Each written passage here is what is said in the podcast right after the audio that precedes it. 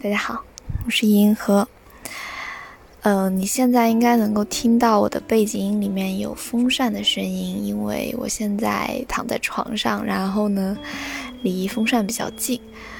其实本来上床是因为就是感觉有点累呀，想上床躺一会儿。后来仔细想想，不知道大家有没有这种时候，就是感觉。真的就是什么都不想做，就是你的意志力真的为零。这个时候吧，你其实并不是跟其他人去比，觉得我自己，我这段时间我太颓废了，我效率低，其实就是在跟以前的那个自己比。之前有小伙伴问我说：“阿姨，你如何能够保持自律呀？”我当时的回答是。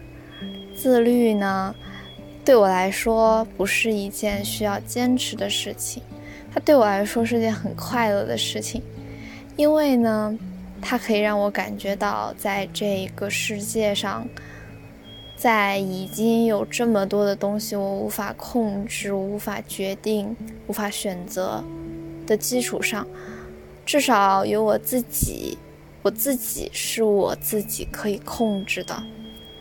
至少我可以决定我自己想做什么，我自己要做什么，从而呢让我感觉到一点点的安全感吧。就是我从假期开始状态就一直不是很好。我刚躺在床上的时候，我就在想，我就觉得我不能再这样下去了。我感觉我已经不是一段时间的状态差，而是很长一段时间都处于这样一种没有办法控制自己的一种状态。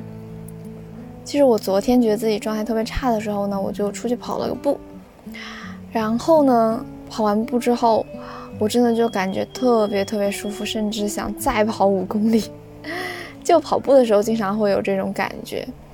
我之前也听一些播客呀，看一些文章，他们说你享受跑步的感觉，是享受你自己可以完全掌控你自己的身体的感觉。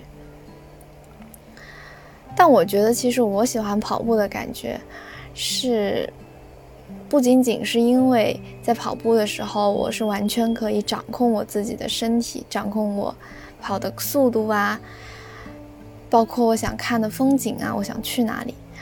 我觉得我喜欢跑步的时刻是在我跑过了那个我最累的点之后，每一步都特别轻松的感觉。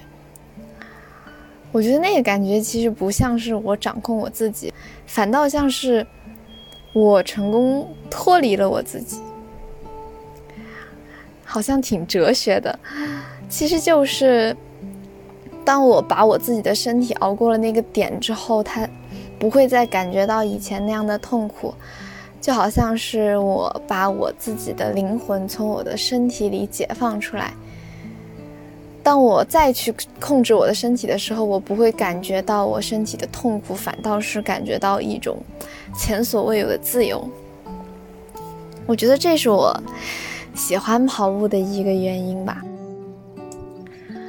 其实这一条很短的语音，并不是想得出什么结论，或者告诉大家什么自律的小技巧，因为。我也没有得出任何的结论，其实我也没有找到任何帮助我脱离现在这一段低能量时期的方法。我想说的就是，我现在确实正在经历这样子的一个阶段，可能你也曾经经历过，或者你也正在经历这样的阶段。嗯，或许这是身体和我们的大脑想给我们放的一次假吧。我现在也在努力的尝试增加一些跑步啊这些有氧运动，或者是尝试早点起来，然后把手机关掉，不去看那些社交信息，不去看微博、B 站，把注意力完全的放到自己身上。总之呢。我在做很多的尝试。那这些尝试呢都不是那一个在高能量时期的我会去做的一些尝试。所以从这个角度上来看这个尝试着想要摆脱低能量状态的我其实也是一个很了不起的我自己啦。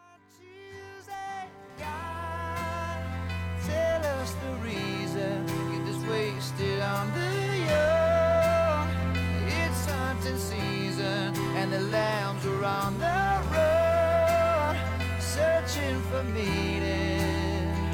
But are we all?